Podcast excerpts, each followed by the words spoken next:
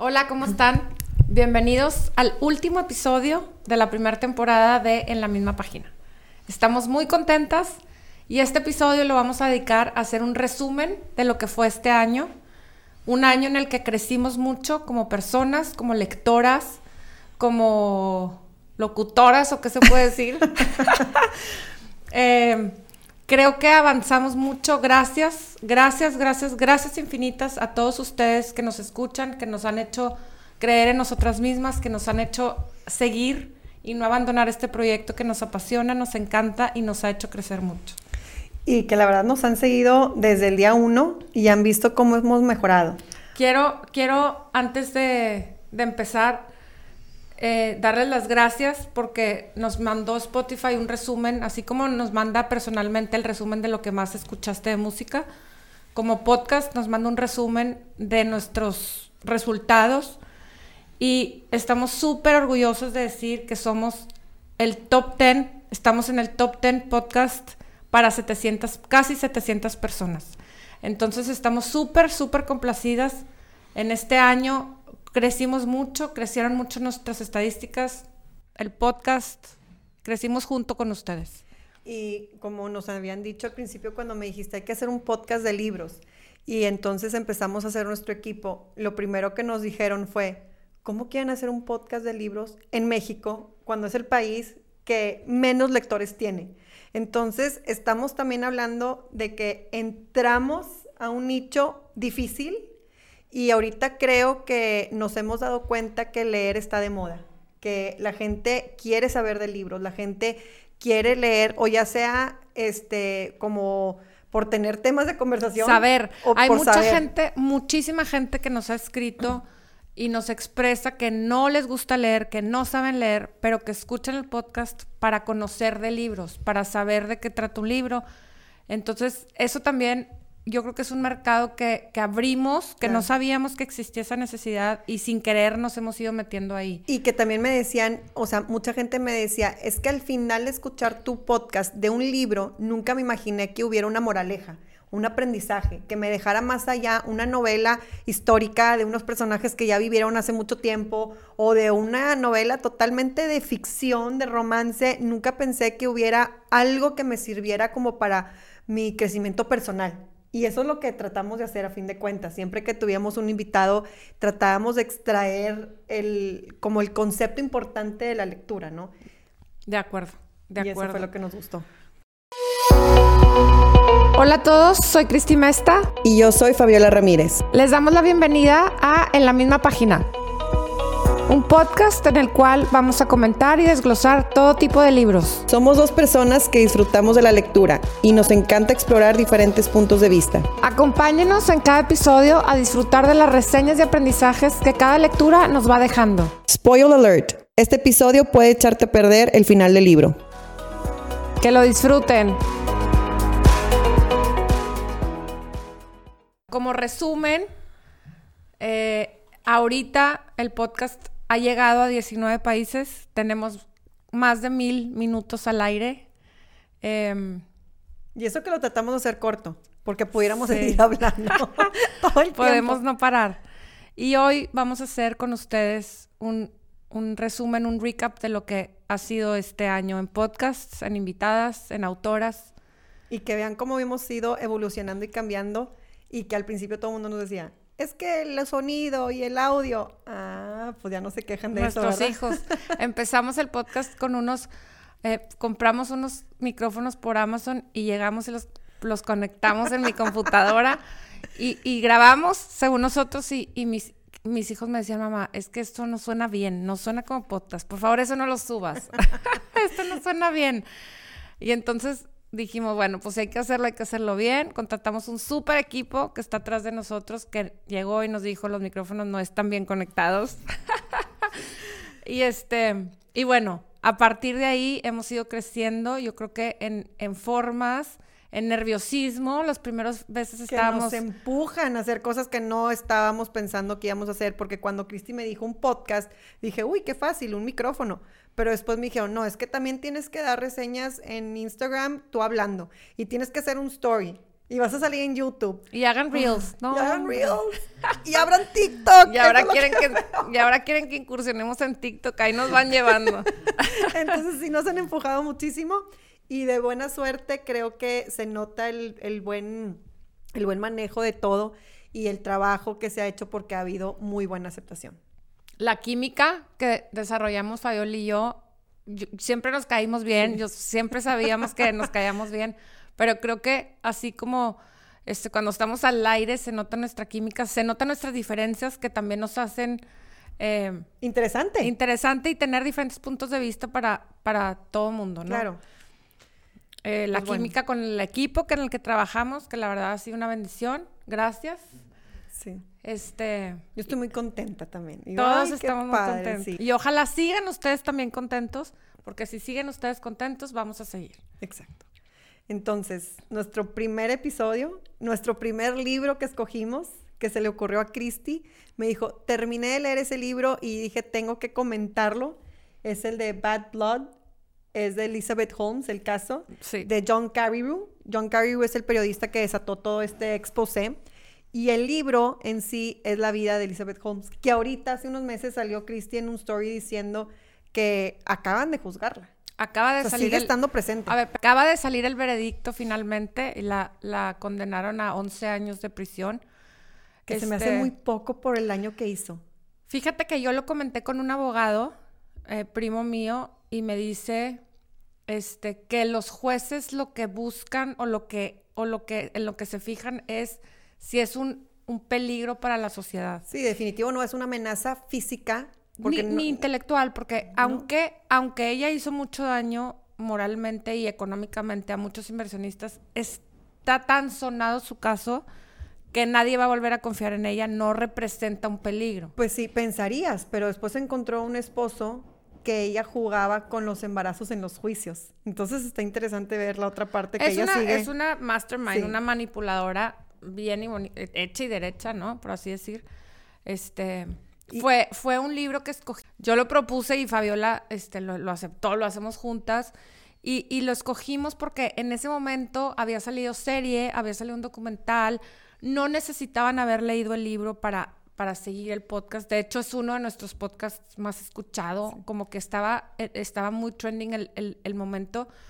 Y y aparte escogimos, no es porque sea mi prima hermana, pero escogimos una súper mujerona para acompañarnos en este podcast. Yo no conocía a Ana Pau y cuando la conocí fue justo el día que grabamos el podcast. Yo me quedé asombrada de la facilidad de palabra, la cantidad de datos que tenía ella, este, cómo tenía los conceptos que que yo no lo tenía. O sea, yo tenía los conceptos que venían en el libro y ella además tenía así como que el board of directors, que si funcionó, que si no sé qué, que la calificadora. Y entonces, híjole. Es una mujer sumamente interesante, muy, muy inteligente, eh, echada para adelante y una mujer que ha estado en muchísimos consejos, que está en muchísimos consejos, que está liderando Mix.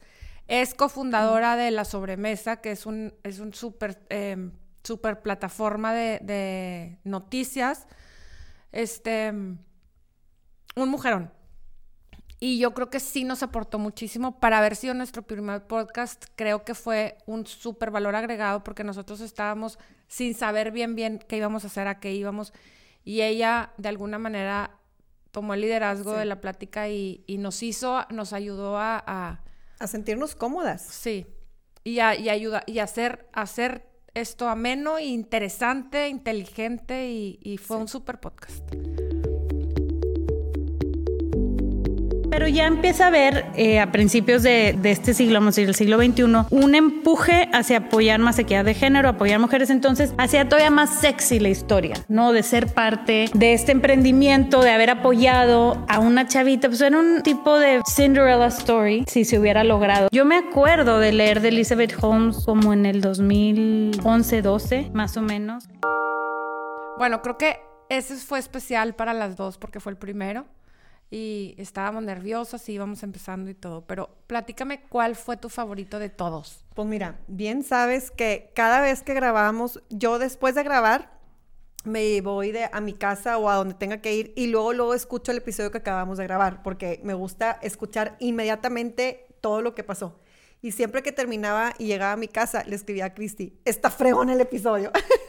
y luego después me daba como la tarea de volverlo a, escuchar una vez más y terminaba mandándole a Cristi, es que está fregón. Entonces, cada vez que hacíamos un episodio tenía como un, una parte especial en mi corazón cada episodio. Pero en mis favoritos, yo creo que si tendría que escoger, son los libros que, fíjate, no pensé que hubiera pasado esto, pero son los libros que nos llevó a hablar este, no tanto de la trama. Por ejemplo, me encantó el de, de mis favoritos, si tuviera que escoger alguno, es el de el episodio que hicimos con Carol Osúa, el de Maybe You Should Talk to Someone.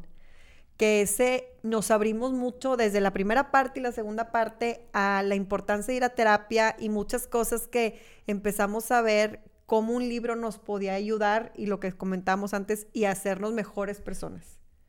Fíjate que a mí también es uno de mis favoritos y el que yo, el que yo iba a decir, pensé que me lo ibas a ganar. el que yo iba a decir que era mi favorito, también es un libro en el que yo me abrí mucho. También en ese me abrí mucho, pero el que grabamos con Lucía Todd, Untamed. Ay, es buenísimo. También se me hace que como que le metimos mucho feeling, nos abrimos mucho personalmente. Yo me abrí mucho de, de mis sentimientos, de mis vivencias eh, de, lo, de, de, lo que me ha tocado batallar en la vida y, y aunque hubo partes de ese libro que lo manifesté mucho, que no me fascinaron, el episodio en sí me encantó. Me encantó como... Sí, la dinámica estuvo padrísima. Lo que pudimos compartir. A mí también me gustó muchísimo. Que, se me quedó súper grabado y que lo entendí. ¿Se acuerdan la parte donde ella platica con la chava que tenía cáncer y esta chava le platica que su amiga, que tenía un niño con discapacidad, le escribe la carta de Welcome to Holland? Sí, lo máximo. Pues para dar un poco de background, ¿verdad? Es una carta donde te dicen, tú te estás preparando para un viaje a Italia, estudiaste italiano, tienes todos los boletos comprados, los hoteles, los museos, todo, y tú vas en el avión y en eso llegan y te dicen, Welcome to Holland. Entonces, sí, Holanda está súper bonito, también está padre, pero tú querías ir a Italia. Entonces, cuando tú te bajas, pues no te gusta lo que ves. Te da frío. No, de entrada te da frío, no sabes hablar holandés, traes como otra cosa, pero al final aprendes cómo a ver lo bueno y a ver toda esta parte. Pero a mí lo que me llamó la atención, digo, yo lo había escuchado mucho en, familiares con niños con discapacidad, es que dije, es que yo creo que todas en nuestra vida llegamos a Holanda. Sí, todo mundo. Coincidimos totalmente. Todo mundo llega a Holanda. Entonces, si yo volteo para atrás y digo, es que yo me imaginaba mi vida aquí diferente, aquí diferente, aquí diferente, aquí diferente, aquí diferente. Tú sabes si lo sufres o lo vives o lo aprendes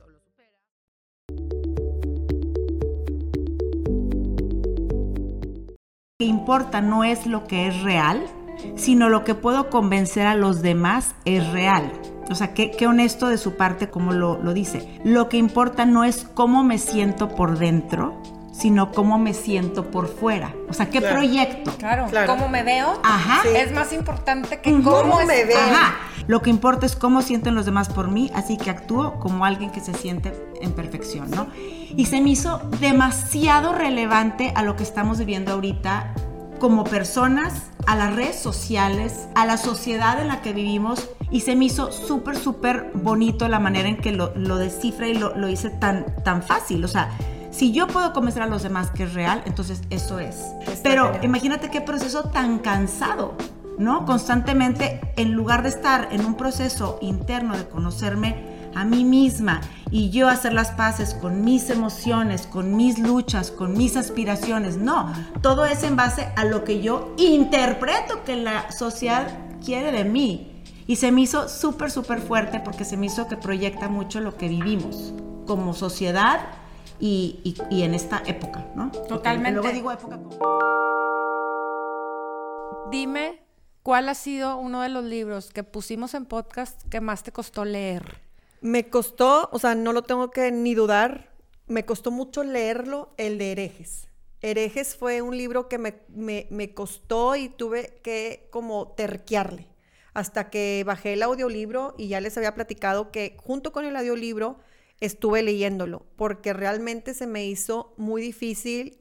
No, no quiero decir que es un nivel de lectura avanzado, pero por mi manera de ser y cómo yo a veces me, tengo algunos límites en la lectura y en comprender por lo de la dislexia y todo eso, se me hizo difícil. Pero aunque el libro no me, se me hizo fácil, en la invitada se me hizo espectacular Me encantó. No, no, fue una invitada de lujo también con una inteligencia y una, un conocimiento de causa divinos que nos, nos dieron muchísima, apor- aportó muchísimo al, al podcast, al libro, Buenísimo. en, sí. en- en conocimientos, wow. Es que amo la historia del arte. Por eso, como quiera, sí digo, lean herejes, porque el- la trama es excelente. Buenísimo. ¿A ti? ¿Cuál se te hizo difícil? Fíjate que a mí se me hizo difícil, no en cuanto a lectura, creo que en cuanto a lectura es un libro fácil. Se me hizo difícil el tema porque soy mamá y somos mamás y, y leer esos temas es bien pesado.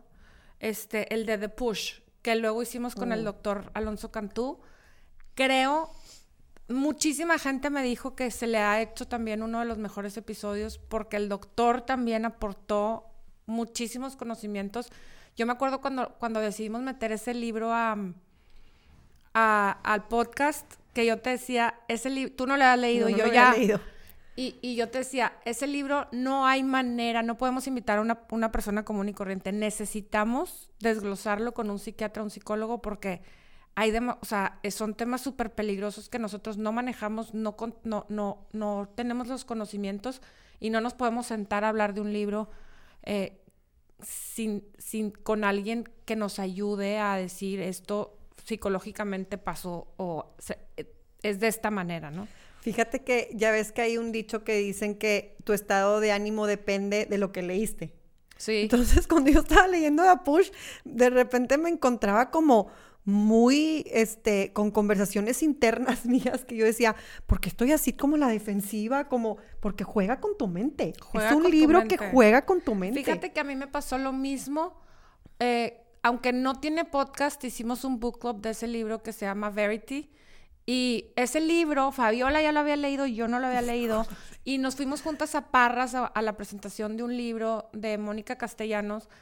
Y íbamos, yo leo en el, en el teléfono, entonces íbamos de ida y veníamos de regreso. Y yo venía leyendo el libro y le decía, ¿por qué me estás haciendo leer esto? Me está perturbando la mente. O sea, ¿qué está pasando? O sea, fue un es un libro que aunque me lo eché literal, eh, eh, ida y regreso de Parras, este, me costó mucho leer porque, porque me estaba perturbando la Sí te mente. perturba, Está tremendo. El, eh, el libro es buenísimo, no puedes parar, pero, pero el tema es muy perturbador, sobre todo para las mamás. Sí, sí, sí, sí. Entonces, bueno, eso es... Eso este, cuadro desaparece. Entonces te toma de un dedo el autor y te lleva por toda la historia del cuadro y por todas las familias que va involucrando y por hechos impresionantes. Entonces de repente puedes estar en Cracovia y estás viendo todo el ambiente. Y luego estás en Cuba y entiendes otra manera de ser, otra manera de pensar la vida de los cubanos, otra forma. Y luego de ahí te manda a, este, a la época barroca y entonces entiendes todo lo que estaba pasando a Rembrandt. Y luego no solamente hace eso, te saca de ahí, te sacude y te mete a la Cuba de hoy. Claro. Y entonces entiendes todos los problemas sociopolíticos, culturales, todas las manipulaciones de los muchachos y empiezas a entender no solamente a los muchachos de Cuba, a los muchachos de Monterrey, Claro. a nuestros hijos y entender que tienen reacciones muy absurdas, obviamente por todo lo que han pasado y que tienen una falta de seguridad en sí mismos enorme.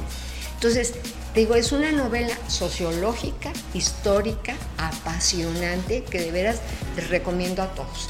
Yo no quisiera decir el final, a lo mejor lo dicen ustedes, porque esa es la clave. Ahí vas caminando por el libro y quieres llegar al final y luego te enojas, no, dime qué pasó y sigues. Pero te captura, Te captura. impresionantemente y cada uno de los personajes son interesantes.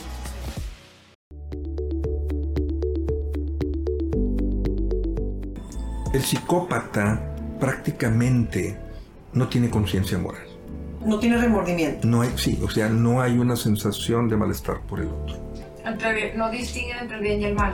Sí distinguen, claro, Ah. o sea, de- racionalmente hablando, sí. Saben. Saben que robarte tu bolsa está malo, pero a mí no me importa que tengas aquí. Yo voy a ver qué tienes a mí que me importa y lo que tú pases, si no comes, si no regresas a tu país, y- a mí no Me importa igual. un bledo.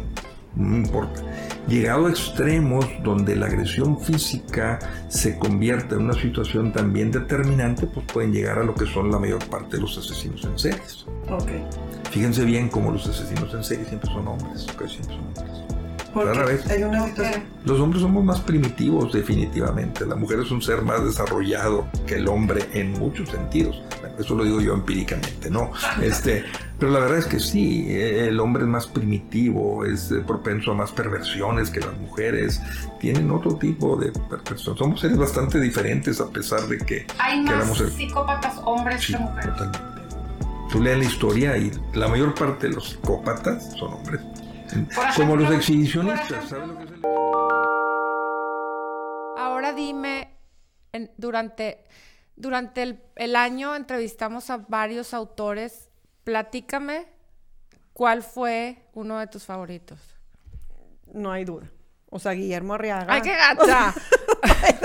ya sabes que él no es mi favorito. Aparte, y eso que no, no se soy vale. fan. No soy fan. Yo sí soy fan. Me encantó conocer a todos porque realmente esto es muy nuevo para mí. Yo no conocía autores, ¿verdad? Leía sus libros, pero no los veía así como algo que yo pensara que los podía alcanzar porque son celebrities. Para mí los autores son celebrities. Y obviamente todos me dejaron algo y la verdad es que les agradezco a los primeras, a Mónica Castellanos, a Sofía Segovia, que nos hayan dado el sí cuando teníamos nada. Entonces, que nos hayan dado la oportunidad, de verdad, eso se los voy a agradecer siempre.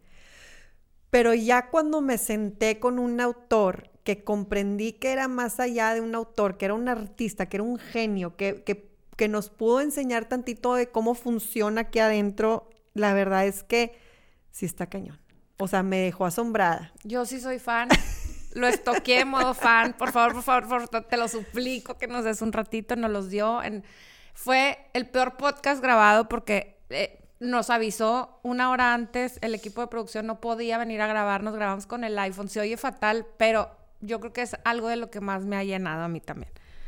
Me, me- se me hizo muy padre también el habernos atrevido a entrevistar a Ashley Ordain, porque fue en inglés, fue algo que no está en nuestra Y, tú- zona de y, confort. y Fabiola estudió en el americano, y yo no, ¿verdad? Pero como quiera, llega un punto donde cuando estás haciendo una entrevista no es lo mismo que estar en el mall o en un restaurante pidiendo algo a la carta, ¿verdad? Cuando estás en una entrevista, tu mente tiene que estar girando y está difícil. Se me hizo que estuvo padre. A mí también me encantó esa entrevista porque yo pensé que ella nos iba a decir que de alguna manera tenía estudios psicológicos Sí. o algo que la hubiera podido hacer escribir ese libro. Pero cuando me di cuenta que era producto de su imaginación, la admiré muchísimo más. Sí.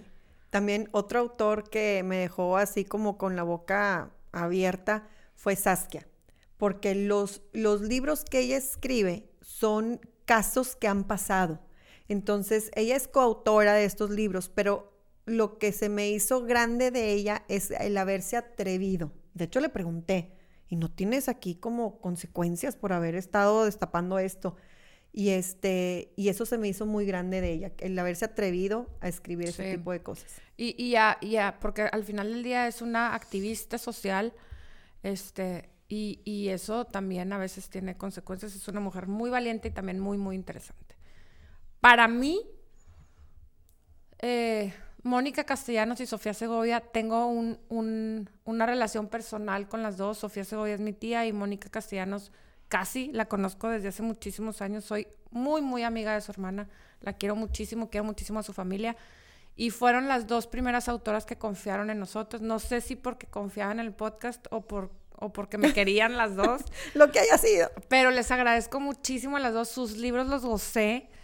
Em, escriben divino las dos. Y, y gocé mucho tenerlas con nosotros por el cariño que les tengo y por lo mucho que me encantaron sus libros, ¿no?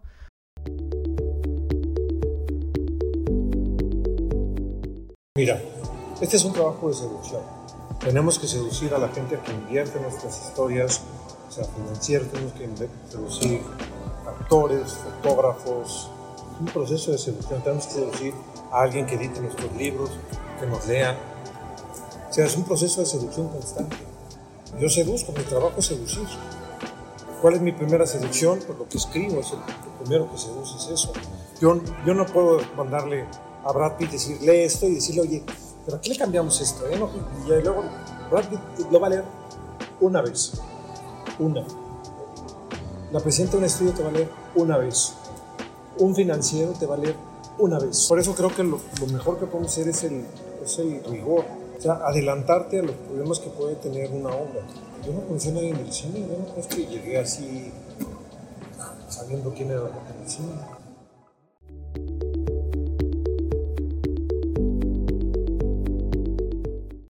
that idea of inherited trauma, you know, that each of these generations is sort of passing on um, this traumatic emotional experience or the scars from that or the um, emotion from that, you know, to that to that next generation. Um, and there's also, I think, some real sort of attachment issue, you know, maternal attachment issues between the mothers and the children. Um, and I and I don't have a psychology background. I'm I, I don't. Um, I was just gonna yes, ask. I was just gonna ask if you were a psychologist. How were you? How were you able to put in her shoes and create this character so so well? I think as a writer, I think it comes from just a curiosity. You know, I think a lot of that just comes from a curiosity of what it would be like if, you know, or what it would feel like if. And I think as a writer, you have to you're you're always engaging with empathy. You know, you're you're always having that empathetic lens when you're writing a character, writing a story, and you just and I think it, it takes time. Like I wrote this book over you know several years, and so you're thinking, you're ruminating, ideas come to you. You know, you're constantly adding more layers and more revision to each of your characters. Um, and so, yeah, I think it's a lot about what we see in the world around us and how we understand people and observations, and it all kind of comes together, I think, to kind of create. But I will say that I, after I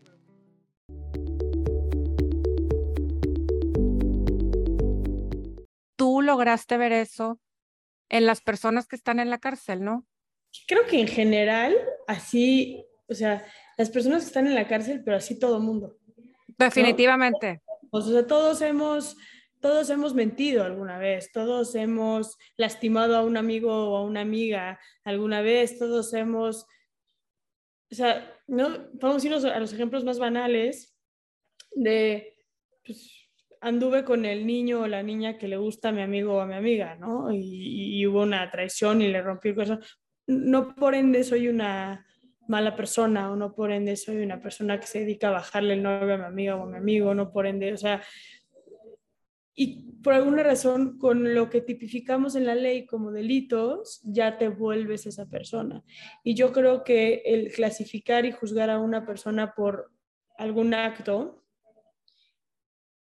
nos limita mucho como sociedad de aprender mucho más de lo que nos toca y nos corresponsabiliza.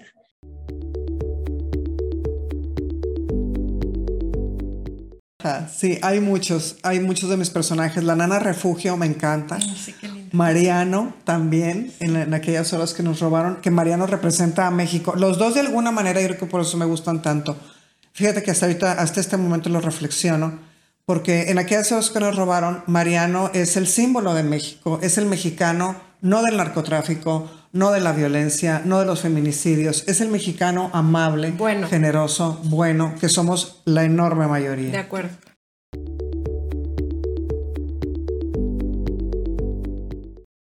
Aparte que estás poniendo el nombre de Monterrey, yo soy regia y amo ser regia. Y siento que cuando te escuchaba en las entrevistas, tú también pones ese orgullo de, como que todo el norte, ¿verdad? Está... Sí, sí, sí, porque eh, lo que yo estoy escribiendo, eh, lo, que intento hacer cuando escribo lo que escribo es eh, poner una pieza perdida del rompecabezas de México. Ya, de verdad es una pasión que tengo de decir que México se cuente completo. Claro. Y Monterrey, Linares, también, incluido Monterrey en el, noreste, ¿no?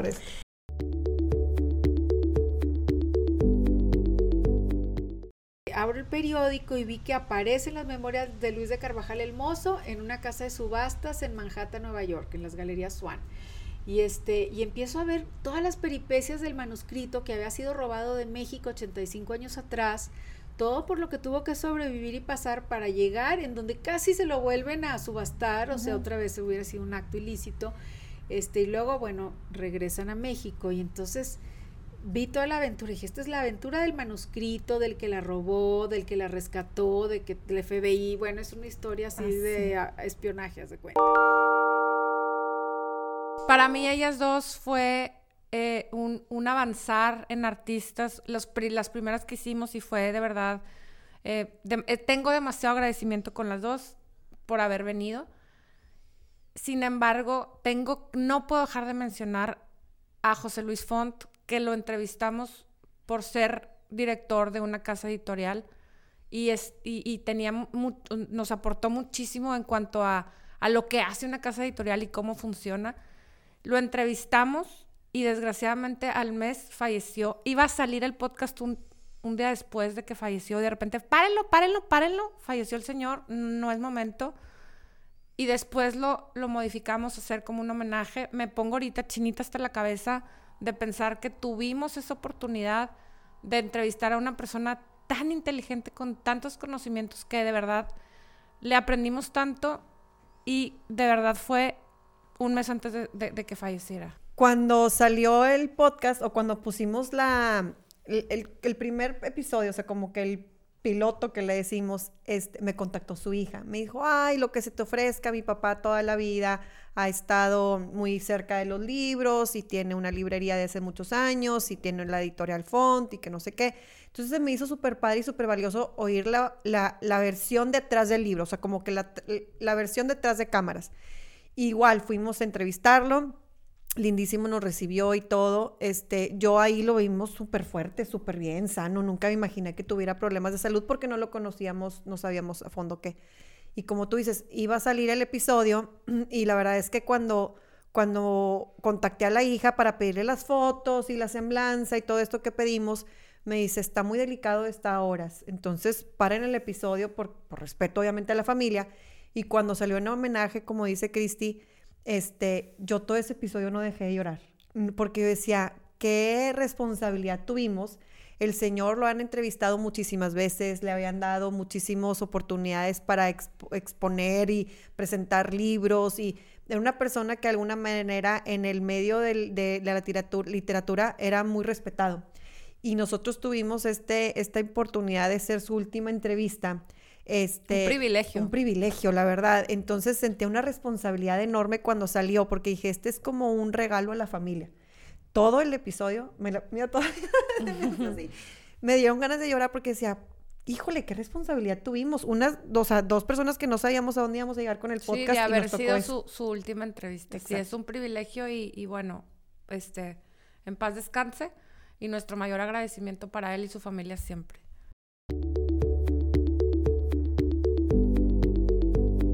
Hay un libro perfecto. Siempre hay algo que se va. Ya sea en la corrección, ya sea a la hora de teclear un punto, una coma, un acento.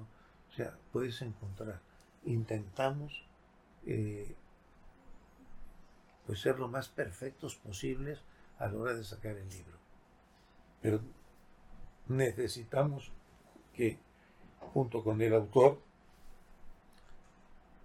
antes de mandarlo a imprimir, que lo revise. Claro, y si ha el visto bueno, pues ya. Ya se va. Se va. Y aún así, con esas, te puedo decir que no hay un libro perfecto. Como hay Salvo, persona. salvo los Quijotes. No quiero dejar de mencionar un episodio que aunque es un libro que probablemente no sea muy, muy profundo en, en escritura, es un libro que nos dejó con muchísima, más bien es un episodio que nos dejó con muchísima satisfacción porque ese libro lo comentamos con Loreto Villarreal y Ana Ceci Cantú. y Ana Ceci Cantú de Puerta Violeta que em, ayuda a mujeres maltratadas y tuvimos una persona que nos escribió por, por mensaje directo y nos dijo, gracias a ese episodio llevé a mi amiga a Puerta Violeta, este, gracias porque gracias a escuchar eso em, pude ayudar a una mujer maltratada. De verdad que también otra vez chinita hasta la cabeza, ya nomás esa satisfacción de haber ayudado a una mujer que estaba siendo maltratada, nos quedamos Claro. pandas. Sí, ya. Con eso cumplimos el objetivo que no sabíamos que teníamos.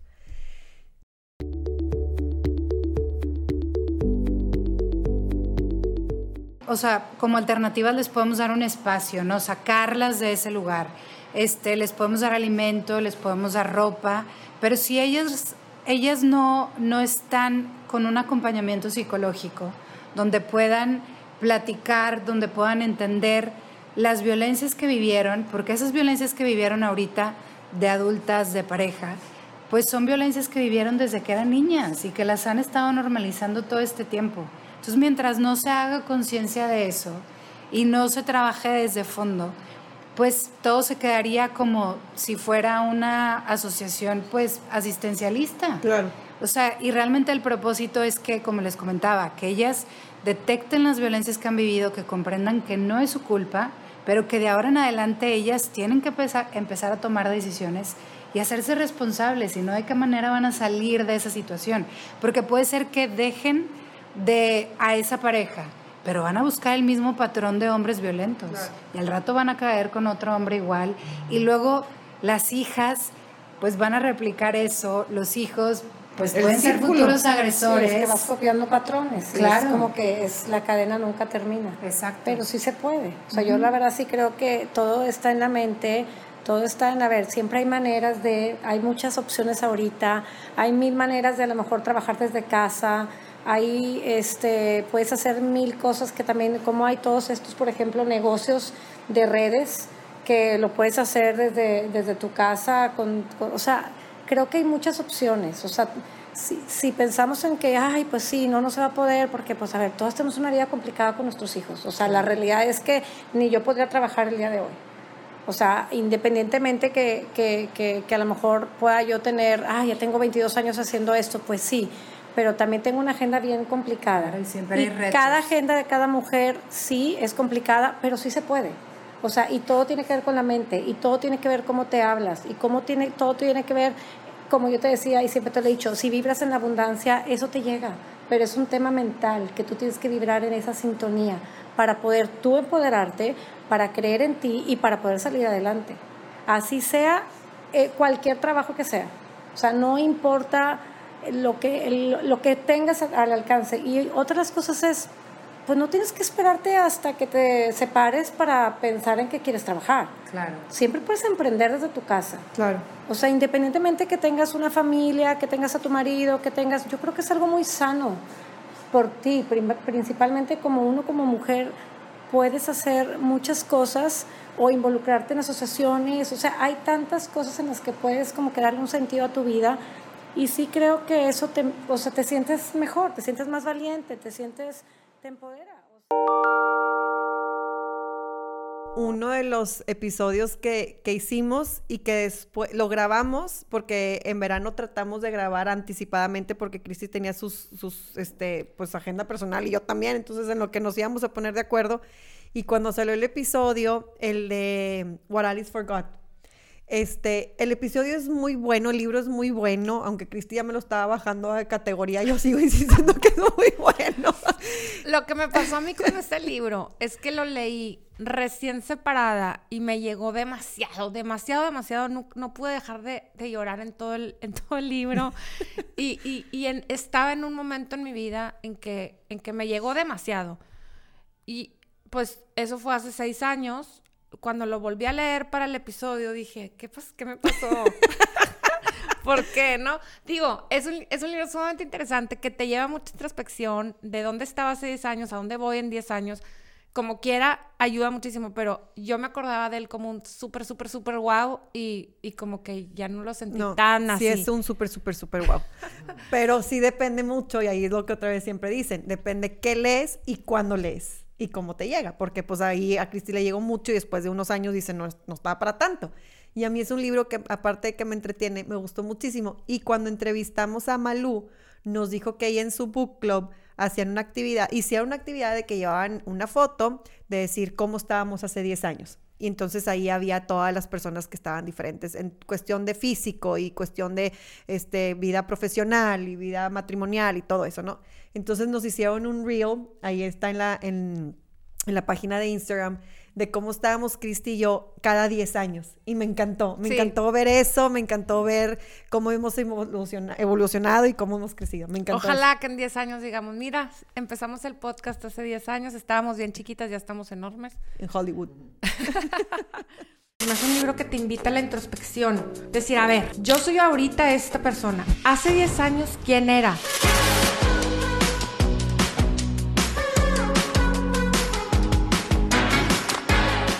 ¿Dónde te va llevando la vida? ¿Qué pasó? ¿Por qué lo hice? ¿En qué fallé? ¿Qué dejo de esta persona que soy ahorita? ¿Y qué rescato de, de la niña que yo era hace 10 años, no?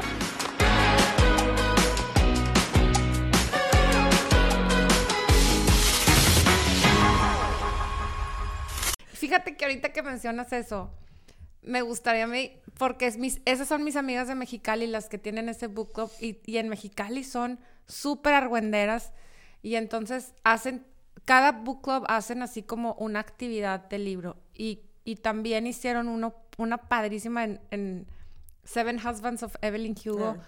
Este, hicieron una alfombra roja y iban todas vestidas con vestido verde porque ella sale en la portada con un vestido verde. Y el vestido verde es un Y hicieron como una tema. fiesta como, como De cinematográfica, ¿no? padre. De, de todas disfrazadas de Evelyn Hugo, como para estar en sus zapatos, ¿no? O sea, como, feo. como que la, la actividad fue, si tú fueras ella, ¿qué hubieras hecho diferente? ¿O qué te gustó o qué no te gustó de tu vida siendo Evelyn Hugo, ¿no? Y ese episodio lo grabamos con Elías Gochicoa, que también fue una delicia. Sí. Este, lo gozamos muchísimo y, y también fue súper revelador todo lo que él nos platicó de su vida personal. Creo que él se abrió muchísimo también en ese Y episodio. sí nos decía, no sé por qué les estoy platicando Sí. esto, no sé por qué les estoy Sí. platicando eso. Ab- abrió mucho su vida personal y, y eso, eso da mucha sensibilidad a cada episodio, ¿no? Cuando, cuando el invitado o cuando nosotros nos ponemos en neutral y podemos abrir nuestras experiencias, de verdad es, es pasa magia, ¿no? Y, y creo que ese episodio es mágico por eso. A mucha gente le gustó mucho ese episodio.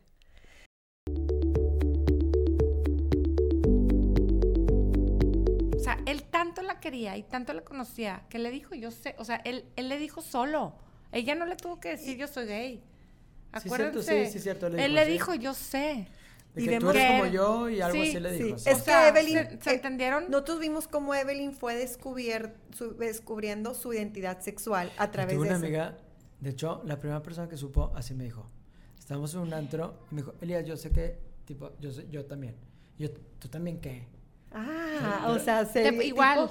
Digo, ella, este, bueno, sí, no, pero yo, qué raro. Que, digo que no, yo, ¿sabes? De que no. Este, no, yo también. Pero a ti te costó admitirlo. ¿Sabes que a mí no? Pero vuelvo a lo mismo que está, está cañón como si tienes una buena... o sea, a mí no me costó porque tengo, mi familia era, Mm. era un núcleo demasiado fuerte. Entonces, mis papás siempre, siempre, eh, desde que tengo uso de razón, era, sé tú y sé feliz. Es la única regla en la casa. Sé tú y sé feliz. Sé tú y sé fe-". Entonces, para mí era como muy obvio ser yo y ser feliz. Entonces, al momento de yo salir, sigo teniendo los mismos, el mismo grupo de amigos espectacular que tengo. La familia igual, sigo siendo yo el mismo día de, de, ¿sabes? Obviamente vas cambiando, pero pues, este, todo fue muy fácil. Todo, todo fue para muy ti. fácil este, para mí. Y yo Sí, qué la dicha, vida. claro, qué ¿Cuántos dicha. años tenías? Eh, 22. Ah, Este, grande. O sea, Pues ah, para esa época. wow, Dime noventas, dos miles. ya llegó. O sea, es Este, que tipo Yo tengo 35. Hace, hace 13. Hace 13. hace 13, dos Este, miles. Digo, ahorita ya, gracias. A ver, yo vuelvo a lo mío. Si el americano me hubieran tenido la. No sé, si, no sé por qué estoy sacando este tema. No importa, sí. Este, si el americano me hubieran dicho, oye, Elías, eh, ¿cuándo tienes el. Creo que en sexto grado te dan la plática. Ah, sí, Ah, sí. te gusta, no sé qué, cómo va a ser. Está esta opción. Yo hubiera dicho, ah, yo soy esa opción. Ah, ¿Sabes? opción C. Ah, Pero la opción C. Pero no te la Pero daban. como no te la dan, ah, pues es- el cerebro es tan fuerte y, y la sociedad es tan fuerte que, pues no es opción. Entonces, pues yo pensaba porque me mandaban mucho a estudiar todos los veranos de chiquito, que era más open minded que mis amigos. Entonces, pues soy más open minded. Yo sí puedo decir que tú estás guapo, pero a mí me gusta ella.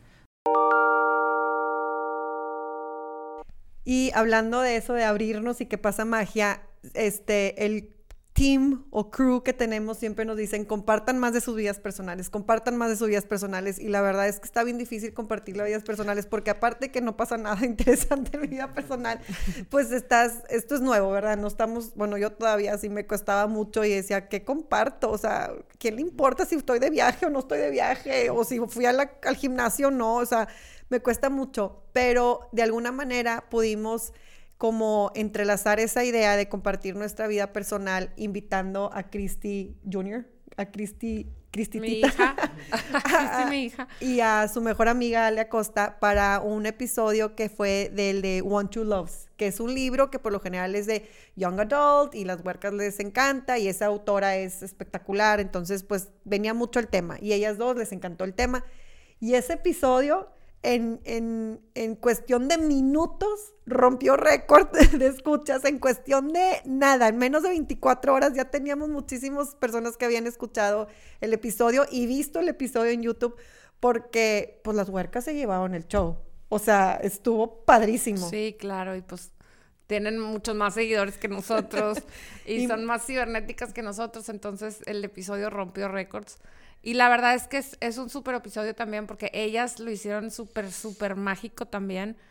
Y, y aparte, eh, esa autora en especial a mí me fascina, todo lo que he leído de ella me fascina porque son novelas súper fáciles, súper, súper ligeras, pero todas tienen un mensaje bien, bien bonito. Todo lo que vean de Taylor Jenkins se los recomiendo sí o sí. Sí, muy bueno.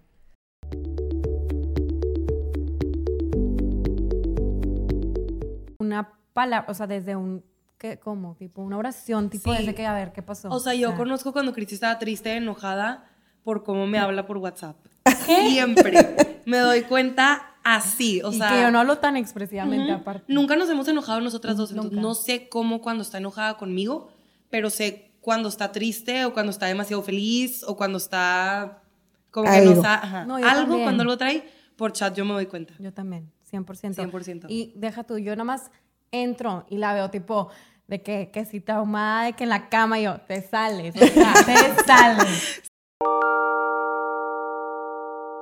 Y uno de los episodios que nos gustó muchísimo también, y la verdad es que sirvió mucho para concientizar a las personas, fue el de Dos hemisferios de Luca, que es un libro, creo que yo soy muy estricta en darle las estrellitas a los libros que leo, y creo que es el único que le he puesto cinco estrellas porque es un libro que engloba todo. te da información, te cuenta una historia, te sensibiliza y además, quieras o no quieras, te enamoras de los personajes de todos, hasta el Dr. J, ese fregado que lo traíamos ya crucificado.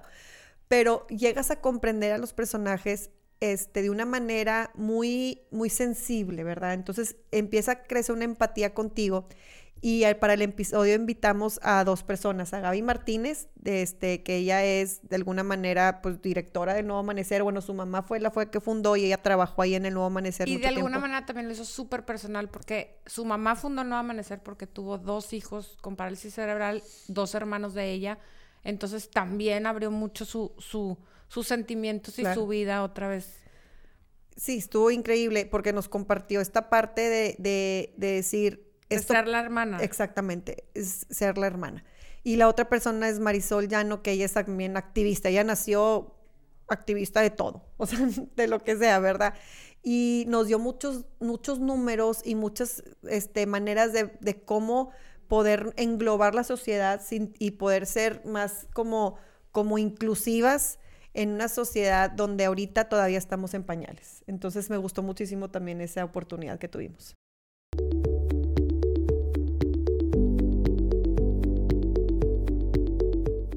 Verdad es que como niño, pues tú lo ves normal, o sea, para mí esa era mi, mi estandarización, o sea, para mí esa era, era lo normal, o sea, como que el estar con, con mis hermanos, sí, por ejemplo, sí me dolía mucho en el, ir creciendo, que las niñas jugaban y, ay, vamos a mandar, a, tipo, ay, es que ya se estaba poniendo loquita mi amiga, vamos a mandarle a nuevo amanecer, Gaby, como si fuera, o sea, mucha ignorancia, ¿verdad? Obviamente, de los niños, y esa ignorancia.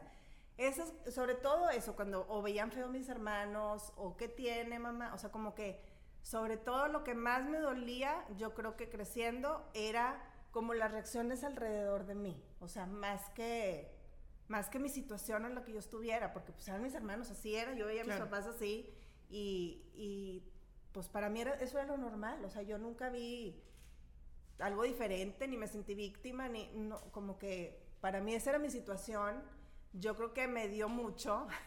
Ay, Gaby, ya quiero llorar contigo. Yo creo que me dejó mucho haber, haber crecido con, con, con hermanos con discapacidad porque te hace mucho más aterrizada, más sensible, siento yo, digo, no me quiero echar flores. No, pero, sí eres, claro. empática, o sea, como que sí siento que te da ciertas características. Paciencia, a lo mejor, el, el, o, el, Más sensible ante todas las situaciones. Sí. como que te da una sensibilidad diferente y pues yo lo veo como algo positivo, ¿verdad? Claro. Pero, pero pues yo creo que lo que más te duele creciendo es la comunidad en general o la ignorancia, a veces, que, no lo hacen por malas personas, o sea, es, ignorancia pura. Que entre, entre más los integres a la, a, la sociedad y a, las, a, las, cosas del día a día, más nos damos cuenta y podemos eh, corregir cosas o podemos inventar cosas, o sea, por ejemplo, este... Em, Alexa, Siri, fueron inventados para personas, para personas con discapacidad, que ahorita las usamos nosotros. Las rampas, las rampas empezaron para personas con discapacidad, pero las usa la señora con la carriola, las usa el, chavo con la, con la bicicleta, las usa el chavo con la patineta, o sea, eh, las usa una persona que se rompió un pie y tiene que andar este, En, muleta o en, en, silla de ruedas, ¿verdad? Porque pues, también tenemos que pensar en la discapacidad con, como algo de que también nos va a pasar a nosotros. En algún momento de nuestra vida nos va a pasar y eventualmente cuando seamos viejos nos va a pasar, ¿sí me explico? Entonces, para allá vamos. Entonces sí tenemos que integrarlos para poder hacer todos esos avances. Este, por ejemplo, las, las, las eh, puertas este, que, se, abren, ah, ajá, de sensor. Esas también fueron, fueron, fueron para, para, personas con discapacidad y fue porque en Corpus Christi, Texas, este, había mucho aire, no, o sea, una persona con, con, con, con muletas no podía abrir la, la, puerta porque estaba muy pesada por el aire y entonces inventaron las, las cosas que ahorita las usamos en todos los edificios. En todos los moles, en todas las partes. Exacto, o sea, son cosas que pasan que, que, que las personas con, discapacidad eh, metidas en nuestra sociedad, nos damos cuenta y decimos, oye, pues vamos a, vamos a hacer esta rampita, y ahora la rampita lo usamos todos, vamos a hacer esta tecnología para que cuando nosotros hablemos este, se codifique y me entienda la computadora. Ya, ya, o sea, ya está Siri, ya está Alexa, este, las, las puertas, ¿sí me explico? El, el typewriter, o sea, los teclados lo inventó un señor que su, que su novia o su esposa era, era este, sordomuda. Y entonces, pues para que le escribiera cartas. Y entonces, pues, órale, este, inventó eso. Y ahorita lo usamos, el, teclado. Eh, no, el, iris, ese, también es, otro avance. Está, está, grueso, sí, sí, sí. Pero son un chorro de avances que a medida que, te, que, que los vas integrando, te das cuenta de, oye, pues podemos hacer esto para que esto. Y luego los integras a, nuestro día a día, ¿sí claro. explico? Sí, sí, sí, sí. Y luego, por ejemplo, hay empresas. Bueno, pues son algunos de nuestros episodios. Hicimos muchos este año. Estamos muy contentas, muy agradecidas, repito, con ustedes, con nuestro equipo. Yo con Fabiola. Creo que Fabiola conmigo. Creo que sí. este, gracias, gracias, gracias. No tengo nada más que decir. Todos los episodios de alguna manera fueron bonitos, padres. Hablamos solo un poquito de, de algunos pocos. Este, y nos vamos este año diciendo gracias, gracias, gracias. Oigan, pues sí, yo también les digo muchísimas gracias por todo. Síganos, compartan nuestros videos, vean nuestro canal de YouTube, denos más ideas, qué libros quieren escuchar. Acuérdense que también tenemos el book club una vez al mes. Este, y pues muchas gracias por escucharnos.